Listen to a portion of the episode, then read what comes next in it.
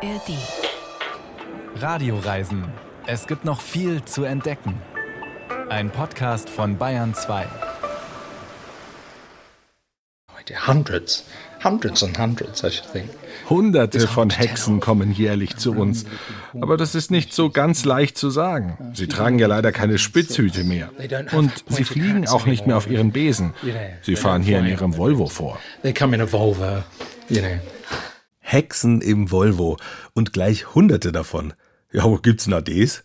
Na da, wo wir heute gemeinsam hinreisen werden. Ich sag's gleich, in der heutigen Sendung werden wir die ganze Zeit drinnen sein, also in geschlossenen Räumen. Falls Sie also nochmal Frischluft holen wollen, dann nehmen Sie jetzt einen großen Atemzug. Gleich geht's in dieser Sendung in drei ganz besondere Museen. Unsere erste Destination ist das von hunderten Hexen im Volvo frequentierte Zaubereimuseum in Cornwall. Es befindet sich übrigens nur zwölf Autominuten vom Tintagel Castle entfernt, dem mythischen Zeugungsort von König Artus. Vom magischen Cornwall geht es direkt auf die Südhalbkugel in ein sehr, sehr besonderes Kunstmuseum.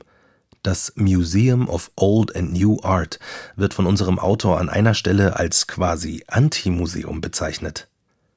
Unsere dritte Museumsreise bringt uns nach Deutschland. Genauer nach Göttingen, wo das Forum Wissen im Jahr 2022 eröffnet wurde und zeigt, wie Wissenschaft funktioniert.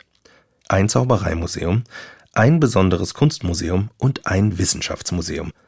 Das Tryptychon der heutigen Radioreisen wird hervorragend und vor allem gibt's viel Aufregendes zu entdecken. Am Mikrofon begrüßt Sie David Mayonga.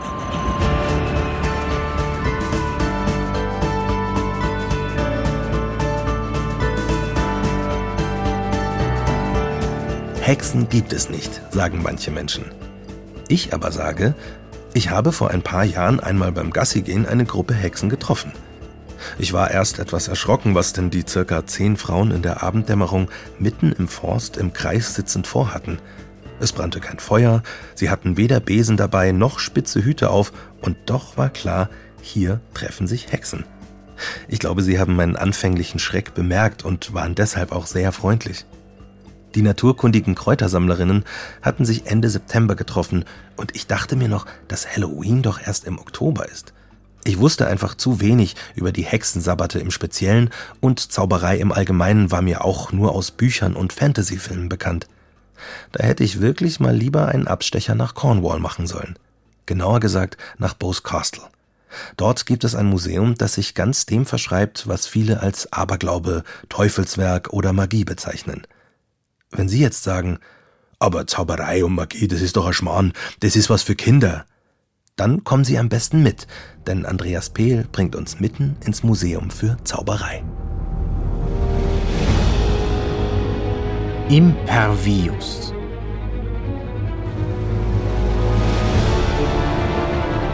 Die Flut kommt herein.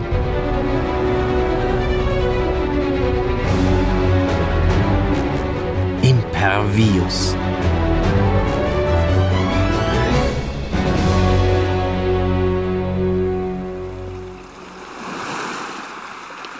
Meine Schuhe werden nass.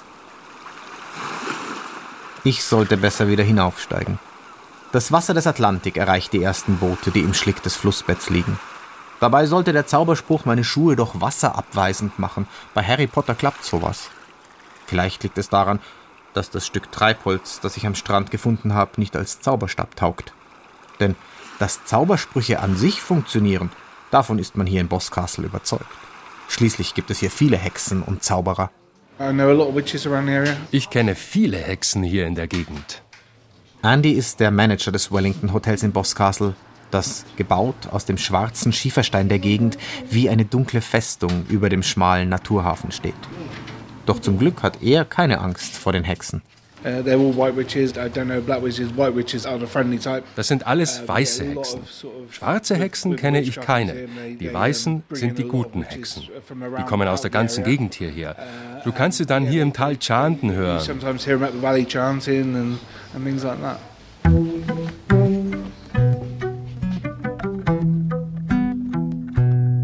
Alte Fischerhäuser ducken sich am Ufer auf beiden Seiten der Flussmündung, die sich durch die Gezeiten jetzt langsam wieder mit Wasser füllt und die Boote anhebt. Zwei mächtige Wellenbrecher greifen wie zwei Arme in den Fluss hinein und sollen Sturmfluten vom Dorf abhalten. 2004 kam das Wasser jedoch nicht vom Meer, sondern vom Land. Am 16. August 2004 wurde halb Boscastle nach heftigen Gewittern ins Meer gespült. Der Sturzbach überrollte mit über 60 km/h den Ort und verursachte schwerste Schäden. Boscastle musste in der Folge saniert und zum Teil neu aufgebaut werden.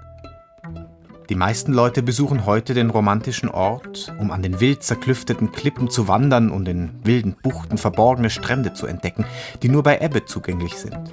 Einige von ihnen essen frisch gefangenen Hummer. Doch Boscastle hat noch eine ganz andere Seite. Uh, es gibt hier in Cornwall uh, viele Leylinien, also heilige Linien. Das ist alles sehr mystisch. Daran glauben viele Anhänger der neopaganistischen Bewegung. Viele dieser Neuheiden besuchen Boscastle wegen des Zaubereimuseums und wegen der Leylinien. Es ist einfach ein mystischer Ort. Wenn die Herbstnebel aus dem Meer aufsteigen, erzählt er, hüllen sie Boscastle in eine magische Atmosphäre, in der Menschen von einem Augenblick auf den anderen verschwinden oder wieder auftauchen können. Ob das am Nebel oder an der Hexerei liegt, muss jeder für sich selbst herausfinden. Jedenfalls ein perfekter Nährboden für Geistergeschichten. Some people believe, uh, they say Manche glauben an das alles. Das ist die Art, wie sie ihr Leben leben möchten. Du kannst dir das selbst aussuchen, ob du als Hexe leben möchtest. Ich kenne mich ja da nicht so aus, aber es sind echt nette Leute.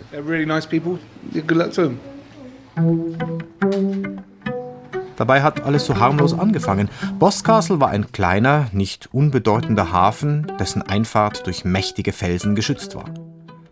Rostige Ringe an den steilen Klippen mitten im Meer erinnern heute noch an die Zeiten, als Schiffe vor dem Hafen warten mussten, um ihre Ladung zu löschen.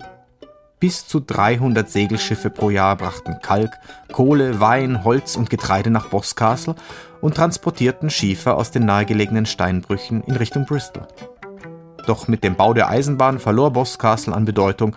Das Dorf wurde zu einem unter vielen Fischerdörfern Cornwalls bis man auf die Magie an diesem besonderen Ort aufmerksam wurde.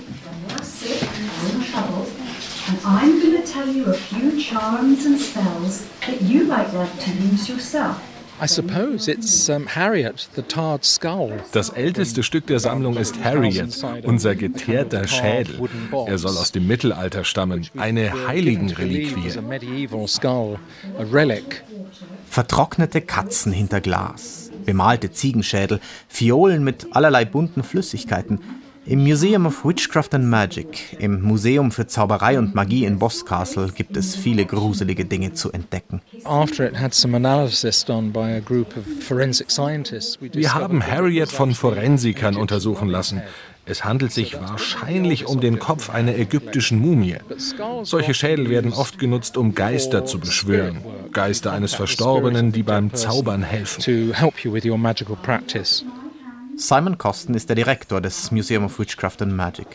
Es ist eine der bedeutendsten Sammlungen seiner Art. Mehrere tausend magische Objekte sind in dem alten Fischerhaus in mehreren Etagen ausgestellt. Die Bibliothek umfasst über 7000 Bände zu allen Gebieten der Magie. Ein Großteil des Bestandes konnte glücklicherweise vor der Flut 2004 gerettet werden. Hexerei gibt es, seit es den Menschen gibt. Es gibt verschiedene Varianten. Da gibt es die traditionellen Hexen, böse Hexen, hochzeremonielle Hexen. Hexerei ist ein Überbegriff für viele Formen von Magie. Witchcraft is an umbrella term for a lot of different forms of magical practice. Von einem verschlafenen Fischerdorf hat sich Boscastle zu einem Zentrum der Hexerei verwandelt. Im Museumsladen können magische Souvenirs gekauft werden. Weiter oben im Dorf hat der Otherworld Shop so ziemlich alles im Angebot, was irgendwie zum Thema Magie passt. Ob es bei der Verwandlung des kleinen Ortes mit rechten Dingen zugegangen ist? Witchcraft and magic have been woven through British history since Hexerei und Zauberei sind mit der Geschichte Englands eng verwoben. So ist es also natürlich, dass es auch ein Museum dazu gibt, in dem die Menschen Einblicke in die Geschichte der englischen Zauberei bekommen können und sich dessen bewusst werden.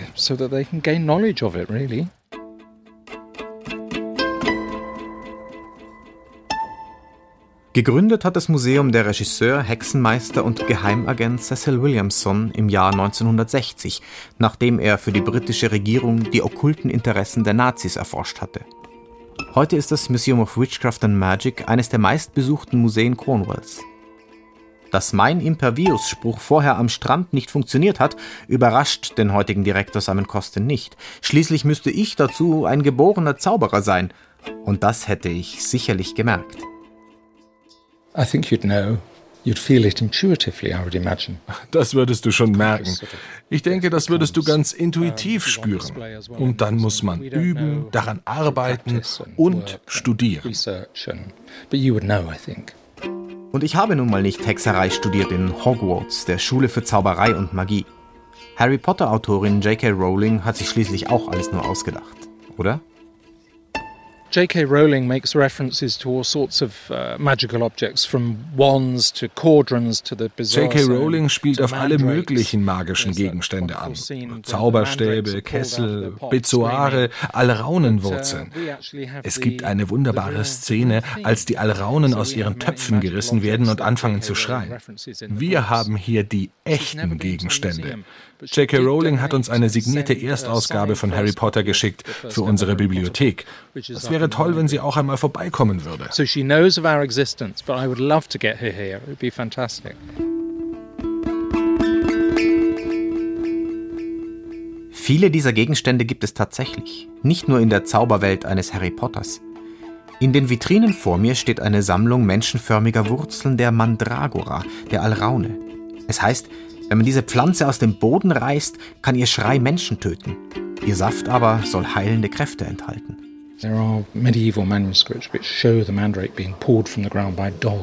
Es gibt mittelalterliche Manuskripte, die zeigen, wie die Alraune von Hunden aus der Erde gezogen wird, die an den Pflanzen angeleint sind. Die Herrchen rufen den Hund, der rennt zu ihnen hin und reißt die Alraune aus der Erde, die so schrecklich schreit, dass der Hund sofort tot umfällt. Danach konnte das Herrchen die Alraune aufsammeln.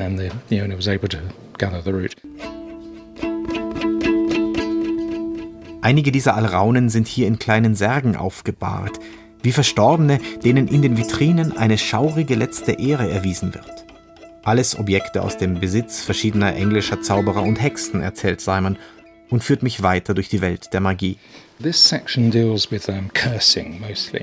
Das hier ist die Abteilung für Flüche und Verwünschungen. Da gibt es ganz verschiedene Wege, jemanden zu verwünschen. Normalerweise benutzt man dazu einen Gegenstand, ein Haar, einen Nagel oder ein Stück Kleidung, das man an eine Puppe heftet, sozusagen eine Verkörperung der Person, der man schaden will. Man kann mit solchen Puppen allerdings auch heilen, aber sie sind teilweise schon wirklich gruselig.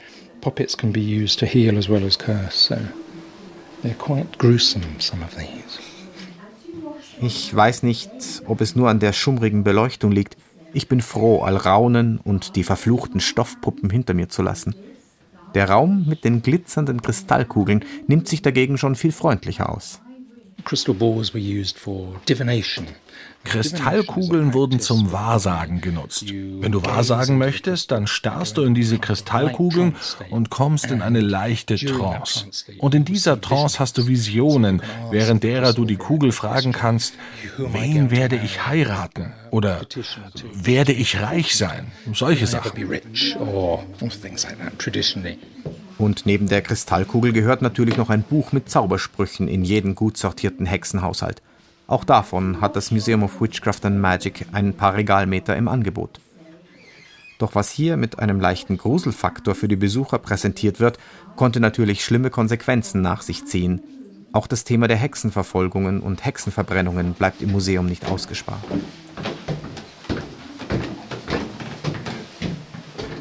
Das Mysteriöse und Magische hat mich ganz in die Zaubererwelt eintauchen lassen. Und kurz vor dem Ausgang steht dann noch ein Klassiker, ein echter Hexenbesen.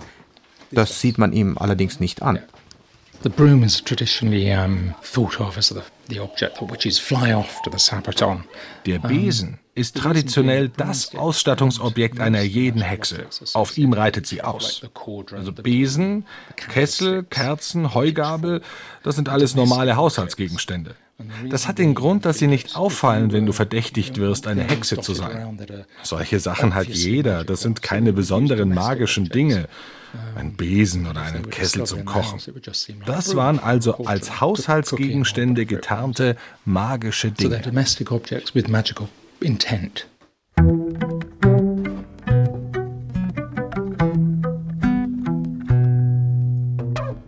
Die Schar der Hexen und Zauberer, die jedes Jahr das Museum besuchen, lässt nicht nach. Und dann kommen dazu auch noch all die magisch eher unterbelichteten Besucher, wie ich. Da entsteht hin und wieder schon eine Schlange vor den eingelegten Schweineföten oder getrockneten Schlangenhäuten. Wie verhält sich denn die Zahl der nicht magischen und der magischen Besucher zueinander? Hundreds. Hundreds and hundreds, I should think. Hunderte von Hexen kommen jährlich zu uns.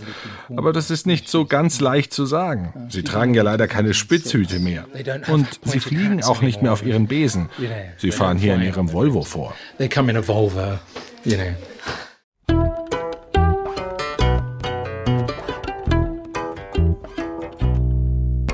Jetzt ist es endgültig klar. Ich bin magisch gesehen ein Versager. Kein Spitzhut, kein Volvo aber Simon überreicht mir am Ausgang noch ein kleines Büchlein. Spells and Charms, Zaubersprüche für Anfänger, die sie hier im Museum gesammelt haben. Nichts Gefährliches, ein paar Heilungs- und Liebeszauber und ein Wunscherfüllungszauber. Vielleicht bleiben meine Schuhe ja so trocken.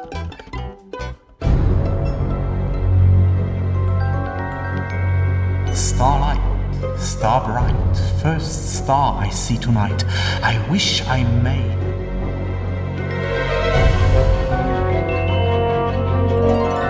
Have the wish I wish tonight.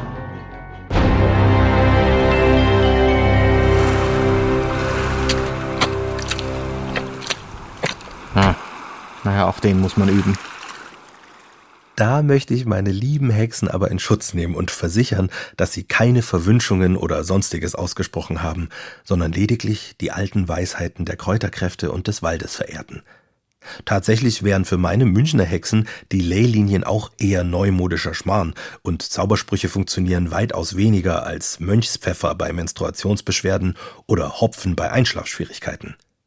Die echten modernen Hexen sind auch nicht zu verwechseln mit den Geschäftemachern im Internet mit ihren Energiesteinen und natürlichen Medikamenten. Das Problem ist nur, dass man, wie Andy schon sagte, die echten Hexen heutzutage gar nicht mehr von außen erkennen kann. Am Mikrofon ist immer noch David Mayonga und der war schon mal in Hobart, am anderen Ende der Welt in Tasmanien. Dort, wo man schon bei der Ankunft erstmal direkt am Hafen einkehren will, weil die Restaurants so einladend daherkommen. So war es zumindest 2010, als ich dort war. Und ich weiß das so genau, weil ich nochmal nachsehen musste, warum zur Hölle ich nicht im Mona-Museum war. Naja, weil es erst 2011 eröffnet wurde. Einfach ein Jahr zu früh dort gewesen. Schade. Denn dieses Museum, das Museum of Old and New Art, das muss man mal gesehen haben. Alleine die Entstehungsgeschichte ist außergewöhnlich. David Walsh, ein tasmanischer Mathematikstudent, entwickelt ein wissenschaftliches Wettsystem und macht damit Millionen. Diese Millionen steckt er in ein Museumsprojekt, das 2012 als das Mona hervorgeht. Die australische Steuerbehörde forderte von Walsh übrigens 37 Millionen Dollar von seinen Wetteinnahmen, also kann man sich vorstellen, dass die eigentlichen Gewinnsummen weitaus höher waren.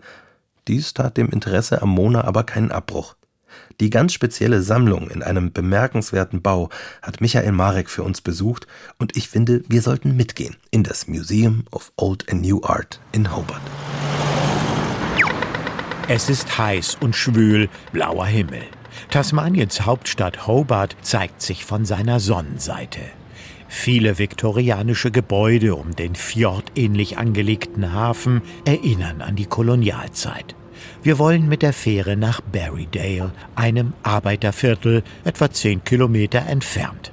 Im Hafen liegen Segelboote, Katamarane, Hochseejachten, Kreuzfahrtschiffe und Versorgungsboote für die Antarktis. Am Pier gibt es jede Menge Souvenirläden mit kleinen, plüschigen, tasmanischen Stoffteufeln. Knapp 30 Minuten braucht unser Schnellboot für die Fahrt auf dem Derwent River zur Anlegestelle. Schon von weitem sind riesige weiß-rostbraune Metallmauern zu erkennen. Ein futuristischer Riesenbungalow, ein Staudamm oder eine Trutzburg? Bei der Ankunft irrt man orientierungslos umher und fragt sich, wo ist hier nur das über 100 Millionen Dollar teure Museum of Old and New Art, kurz MONA genannt. Lediglich ein Restaurant und eine Landschaftslichtinstallation von James Terrell sind zu sehen, dazu kleine Pavillons, Gärten und ein Tennisplatz. Das eigentliche Museum befindet sich mehrere Etagen tief in die Millionen Jahre alten Sandsteinklippen der Halbinsel gebaut, so Museumsdirektor Mark Wilston. It's about three and a half stories deep and it's predominantly underground. Das Museum umfasst dreieinhalb Stockwerke und ist überwiegend unterirdisch angelegt.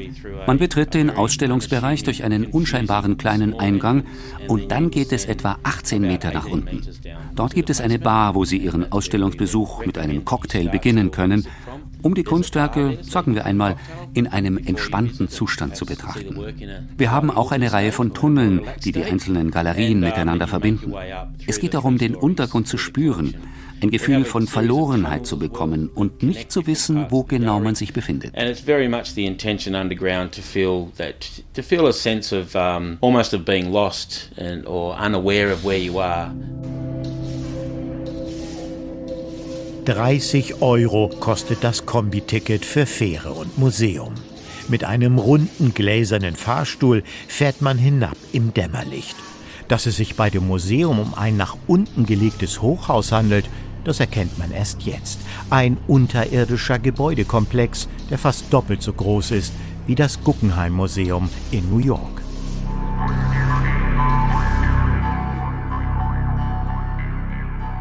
Das ganze Projekt vom Gebäude bis zum einzelnen Kunstwerk ist auf Verwirrung angelegt. Allzu leicht kann man sich in den unterirdischen Gängen verirren, die Orientierung verlieren. Zickzackförmige Grundrisse, die Räume erinnern an ein Labyrinth mit schiefen Ebenen und spitzwinklig zulaufenden Wänden.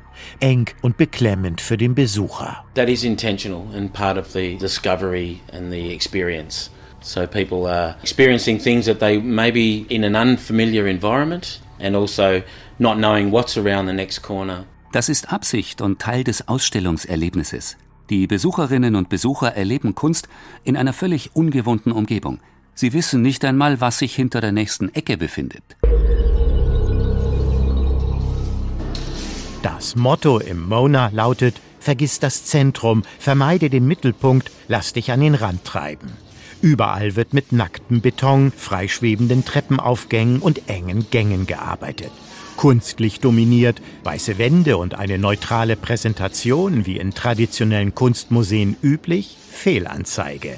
Nicht einmal Hinweisschildchen neben den Kunstwerken gibt es. And I think that's also evident in the way that the exhibitions and the collection is exhibited, where we don't have thematic die Ausstellung kennt auch keine thematische oder historische Ordnung. Mona-Gründer David Walsh und die Kuratoren haben zeitgenössische Kunstwerke sehr subjektiv angeordnet. Da wird ein antikes Werk neben einem modernen Kunstvideo in einem Raum gezeigt. Wir überlassen es dem Publikum, eine Verbindung herzustellen.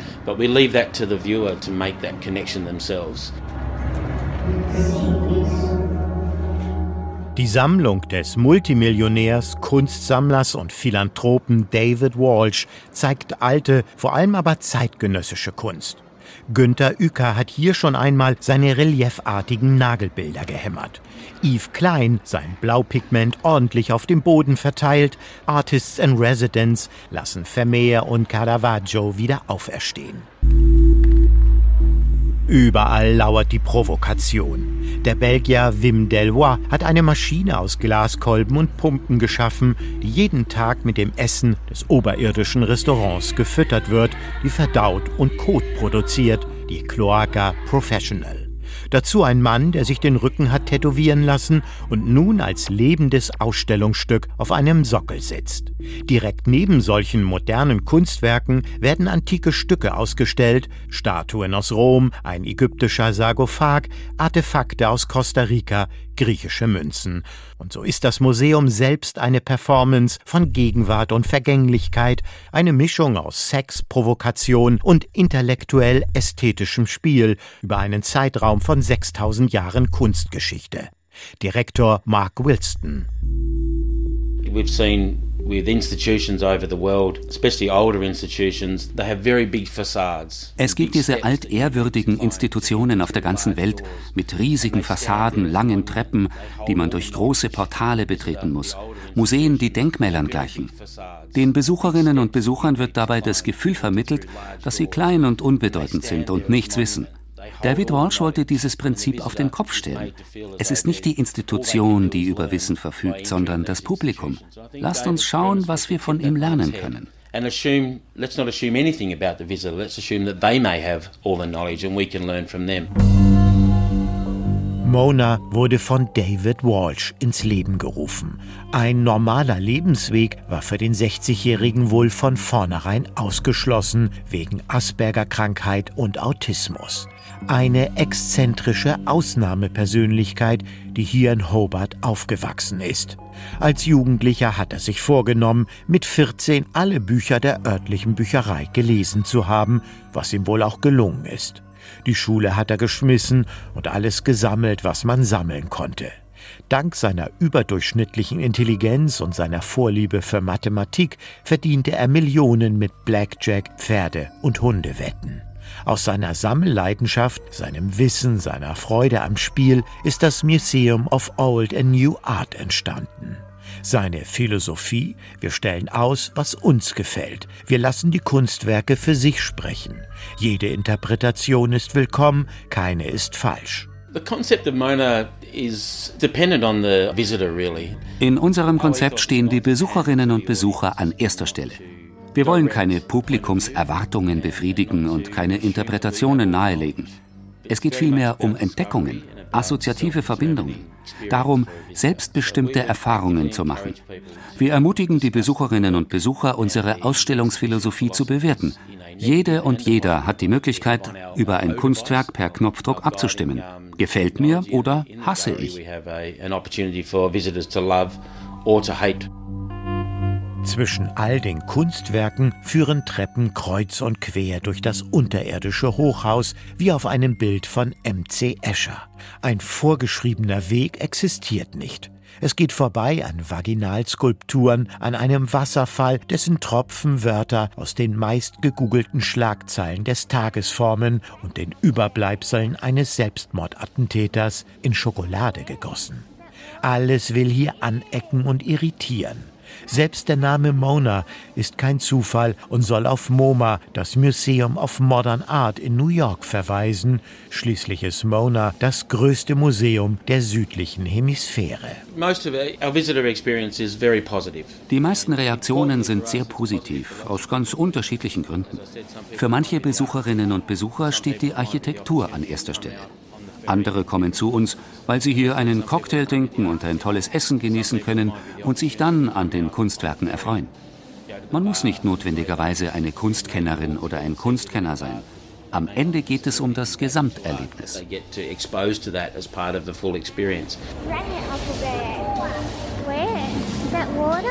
Es gibt gemütliche Coffeeshops, die neben Augenschmaus auch Gaumenfreuden servieren. Das David Walsh eigene Weingut bietet auf dem Museumsgelände Weinproben an. Gleich nebenan befindet sich auch ein Restaurant, das tasmanische Spezialitäten und Gerichte mit tollem Ausblick auf Bucht und Berge bereithält. Auf dem Außengelände spielen nicht nur Kinder, sondern auch Bands. Musik halt über den Rasen. Wer es nicht lassen kann, der darf gern auch noch Tennis auf dem Center Court spielen. Überhaupt wirkt Mona wie ein großer Spielplatz. Spielen und genießen, Kunst und Klamauk, so als gäbe es keine Grenzen. There is a Mona effect that people talk about, much like they talked about the Bilbao effect. Es gibt einen Mona-Effekt, ähnlich dem Bilbao-Effekt beim Guggenheim Museum. In den letzten 10, 15 Jahren hat sich Tasmaniens Hauptstadt Hobart sehr verändert. Mona hat dazu einen sehr bedeutenden Teil beigetragen. Kulturell, sozial und wirtschaftlich. Wir sind eine kleine Stadt am Ende der Welt und sehr weit entfernt von den Metropolen. Aber wir haben eine starke Identität in Tasmanien. Mona gibt den Tasmaniern etwas, auf das sie stolz sein können. Das Museum verbindet uns mit der Welt. Auch die Tourismusindustrie in Tasmanien profitiert von Mona jährlich mit 135 Millionen Dollar. Unser Museum hat wirklich einen positiven Effekt. And that's been a very positive thing as well. Zugleich ist das Mona das wohl unbekannteste Museum für zeitgenössische Kunst, das aufgrund seiner Architektur, der Vielzahl seiner ausgestellten Werke und deren Präsentation zu den Top-Adressen weltweit gehört. Am Ende des Besuchs bleibt die Frage, ist das Museum am Ende der Welt der Verrücktheit eines Kunstbesessenen geschuldet? Will da jemand den Kunstbetrieb fernab der Metropolen New York, Paris, Kassel, Basel, Wien oder Hongkong provozieren? Ist Mona gar ein Antimuseum? Es ist wichtig, dass wir nicht ins Zentrum abdriften, dass wir am Rand bleiben, vor allem wenn es um den kreativen Output geht oder unsere Museumsphilosophie. Wir sind sehr privilegiert. Unser Eigentümer David Walsh lässt uns freie Hand. Wir sind nicht auf staatliche Mittel angewiesen und könnten das Museum schließen, wenn wir nur wollten.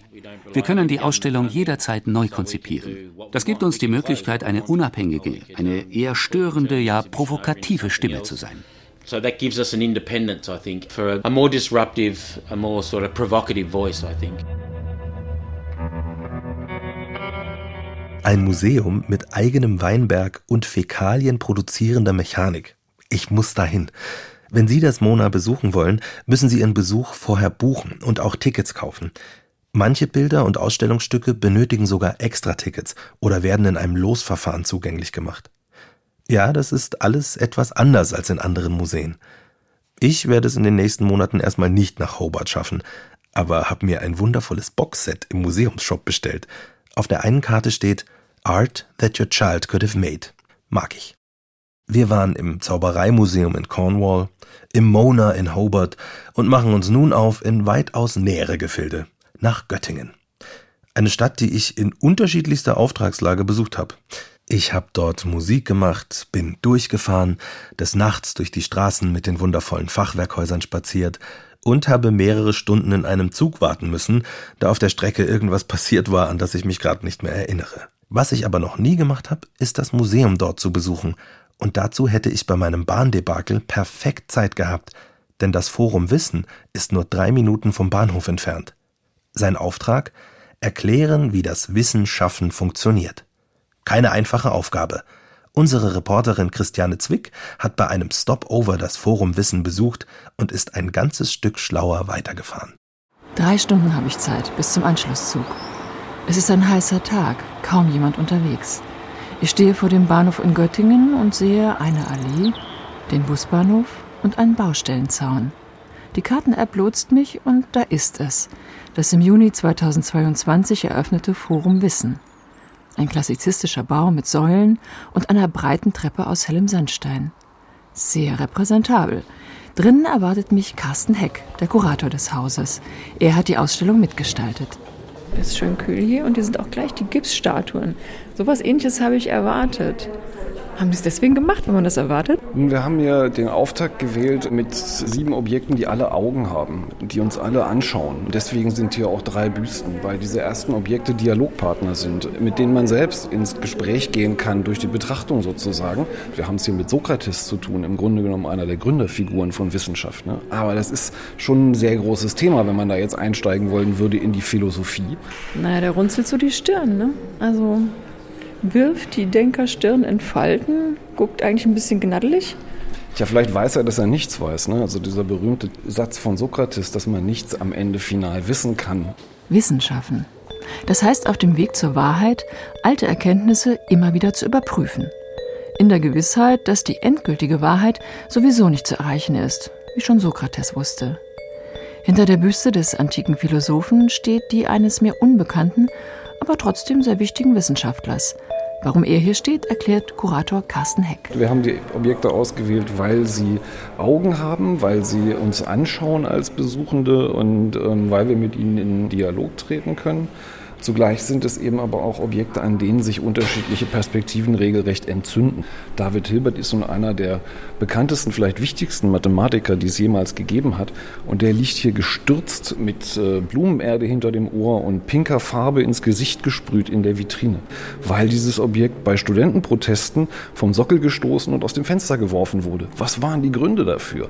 Warum ist das passiert? Die institutionelle Kritik an der Universität sozusagen? Der deutsche Mathematiker David Hilbert Hilbert, der im Jahr 1943 hier in Göttingen gestorben ist, klärte übrigens die Beziehungen zwischen mathematischen Punkten, Graden und Ebenen. Alle Ausstellungsstücke im Forum Wissen stammen aus den Sammlungen der Universität Göttingen. Was hier aufbewahrt wurde, hat seine eigene Geschichte. Und die wird in der Ausstellung miterzählt. Das macht den Einblick in wissenschaftliches Arbeiten spannend. Auch für mich. Da geht es um Überforderung und Triumphe, um Tradition und Rebellion. Darüber möchte ich gerne mehr hören. Ich hole mal hier die Handy-App raus. Jetzt zeigt sich da so ein Würfel. Ja, leider haben wir ein Hardware-Problem an der Stelle. Also Ihr Gerät ist ein Stück weit zu alt von der Hardware, um diese NFC-Technik verwenden zu können. Das Museum ist auf dem neuesten Stand der Technik. Ich bin mit meinem ressourcensparenden Altgerät leider von gestern. Ich zeig's mal mit einer App, die funktioniert. Jetzt muss ich mal gerade gucken, ob das äh, spielt. An der also da ist jetzt so eine Box zu sehen, die sich aufgefaltet hat, ein Päckchen, was sich geöffnet hat. Erstmal wollte ich eine Vorstellung davon bekommen, was mit der Büste eigentlich passiert ist. Was ist das zum Beispiel für eine Farbe? Geht die wieder ab? Die Farbe ist ja nicht nur Zerstörung, sondern beinhaltet auch eine Botschaft, die gelesen werden möchte. Warum war die eigentlich ausgerechnet pink? Und warum wurde die Büste ausgerechnet an dieser Stelle besprüht, also quasi blind gemacht? Das klingt beinahe kriminalistisch. Ein Objekt wird zum Indiz, das befragt wird, aus unterschiedlichen Perspektiven. Forschende müssen bei jedem Gegenstand entscheiden, welcher der vielen möglichen Fragen sie folgen wollen. Sie tragen Verantwortung dafür, in welche Richtung weitergedacht und geforscht wird. Wir gehen weiter. Im nächsten Raum laufen Videos auf sechs großen Monitoren, eine künstlerisch wirkende Choreografie von Händen und Handgriffen im Labor. Es gibt so ein bisschen das Klischee des genialen Professors, in dessen Kopf Wissenschaft stattfindet. Die Realität ist eigentlich eine ganz andere, dass große Mitarbeiterstäbe immer wieder mit denselben Methoden auf dieselbe Art und Weise mit Objekten arbeiten. Das ist uns wichtig und deswegen haben wir eine Filmspur gemacht, in der wir den Blick auf die Hände lenken. Forschung ist Teamwork, klar. Weniger klar bisher, wie viele Teammitglieder unsichtbar und ungenannt bleiben, obwohl ihre Arbeit unverzichtbar ist. Das Forum Wissen will sie würdigen und zeigen. Wenigstens ihre Hände. Die Reinigungskraft ist im Systemwissenschaft genauso wichtig wie der Forschende, der in den Laboren später arbeitet. Denn ein Reinraumlabor, in dem ganz kontrollierte, sterile, reine Bedingungen geschaffen werden, da arbeiten sehr, sehr viele Leute dran mit, dass das überhaupt möglich wird. Von technischer Seite und im täglichen Betrieb. Sie sollten bei Veröffentlichungen mitgenannt werden, denke ich. Knapp 800.000 Menschen arbeiten, laut Statistischem Bundesamt, an Hochschulen und Universitäten. Dazu kommen 2,9 Millionen Studentinnen und Studenten. Die Akademien sind wichtige Arbeitgeber. Ihre Wissensproduktion hat großen Einfluss auf die wirtschaftliche und gesellschaftliche Entwicklung und darauf, wie wir die Welt sehen. Es wird Zeit, dass sich die Wissenschaften auch Nicht-Akademikerinnen erklären. Schließlich finanzieren wir alle Forschung und Lehre mit.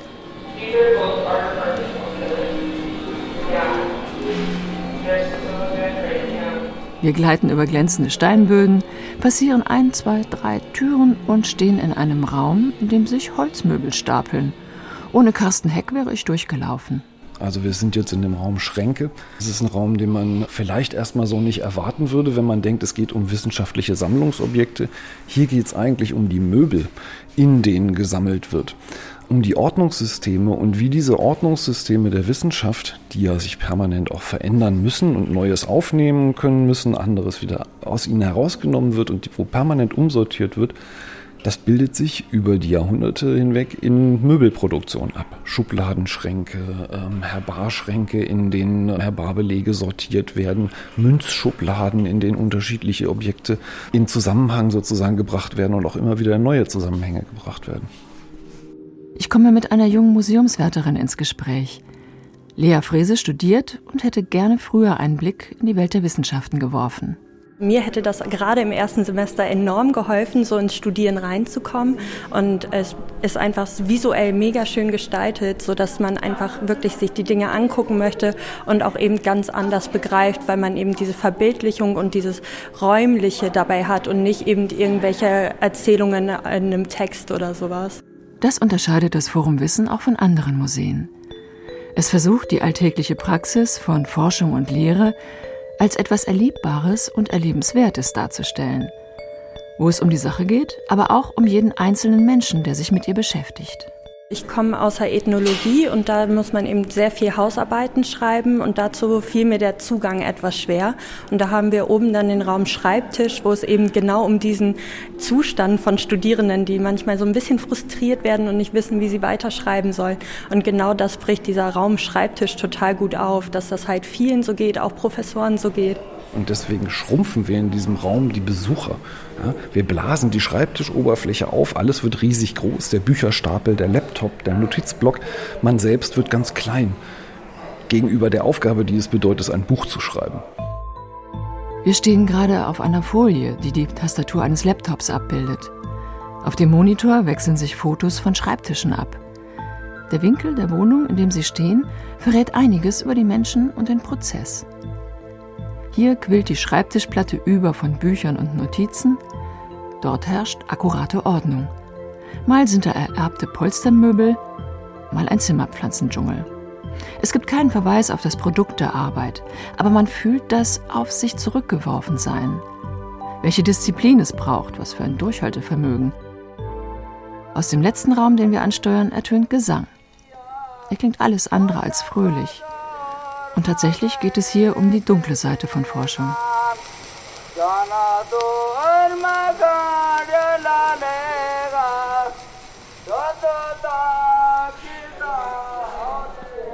Also da drin lese ich, dass da jemand singt und dass der gefangen genommen wurde.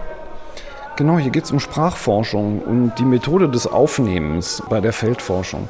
Das ist ein Göttinger Sprachforscher, der sich für die Sprachen der Welt interessiert und dann in einem Göttinger Kriegsgefangenenlager mit Kriegsgefangenen aus aller Welt Aufnahmen angefertigt hat, um diese in seiner Forschung zu verwenden.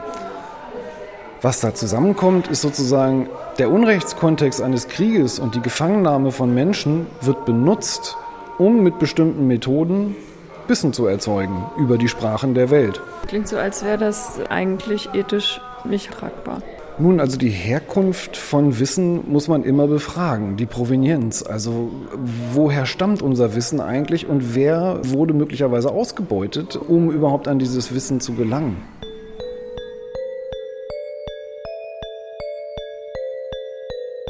Das Forum Wissen hebt Wissenschaft nicht auf einen Sockel, sondern gibt auch kritische Positionen wieder und aktuelle Diskussionen, zum Beispiel zur Herkunft von Sammlungsobjekten und der Verantwortung der Forschenden, zur Methodenkritik und Wissenschaftsethik. Das gibt der Ausstellung Pfeffer und macht den Besuch zum Erlebnis. Ich habe mich nicht eine Minute lang gelangweilt oder dumm gefühlt. Tatsächlich fand ich es ziemlich anregend, darüber nachzudenken, wie Wissen entsteht. Mir die vielen möglichen Betrachtungsweisen eines Problems vor Augen zu führen. Wir Menschen wollen den Dingen auf den Grund gehen. Die Wissenschaft liefert dafür gute Werkzeuge. Nur eins scheint Wissenschaft eher selten zu bieten. Ein ruhiges und beschauliches Leben für die, die sich ihr verschrieben haben. Oh, wie wichtig sie ist, die Wissenschaft. Und oh, wie sehr ich es vermisse. Das Sitzen am Schreibtisch vor einer Statistikaufgabe, einer Psychologie-Hausarbeit oder dem Schreiben meiner Magisterarbeit. Nicht. Ich habe das genau so gefühlt, wie es sich in dem Schreibtischraum dargestellt anfühlen soll. Und das wiederum finde ich wunderbar genau das erfahrbar zu machen. Denn Wissenschaft wirkt gerade in Zeiten wie diesen für viele Menschen abgehoben und elitär, obwohl sie eigentlich genau das Gegenteil ist. Die Wissenschaft erdet sich immer wieder neu, da sie sich immer wieder hinterfragt. Das Forum Wissen in Göttingen ist dienstags bis sonntags von 10 bis 18 Uhr geöffnet und an Feiertagen ebenso. Also, wenn Sie das nächste Mal mit dem Zug durch Göttingen fahren, gönnen Sie sich doch einen Besuch im Forum Wissen und fahren wie unsere Autorin Christiane Zwick mit viel Wissen weiter. Wir kommen diesmal nicht nur gut wieder zu Hause an, sondern auch mit ein paar Brocken Infos mehr. Alleine das Wissen um die Existenz eines Zaubereimuseums sollte einen ab und zu zum Schmunzeln bringen. Oder dazu, sich umzusehen, welche Kräutergelehrten um einen herum vielleicht echte Hexen sind. Dass Kunst wie auch Wissenschaft einmal anders dargestellt werden können und das Anecken Teil eines Museumsprinzips sein kann, hat uns das Mona in Hobart gezeigt. Jetzt ist es an uns, ob das Wissen über diese Orte reicht oder ob wir sie vielleicht auch irgendwann besuchen. Ich bin für Zweiteres, Jetzt brauche ich nur noch irgendwoher einen Volvo oder ein Ticket nach Hobart.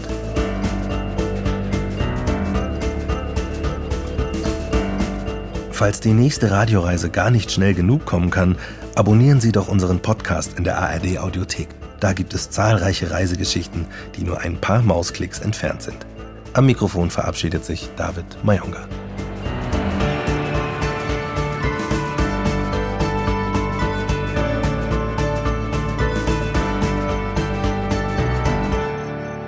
In Radio Wissen ist der Name Programm. Wir breiten die ganze Welt des Wissens vor Ihnen aus. Immer gut recherchiert, spannend erzählt und hochwertig produziert. Für alle ist etwas dabei. Für Geschichte-Fans, Leute, die sich für Psychologie und Philosophie interessieren, Kultur- und Literaturliebhaber und für den Deep Dive in Natur und Technik.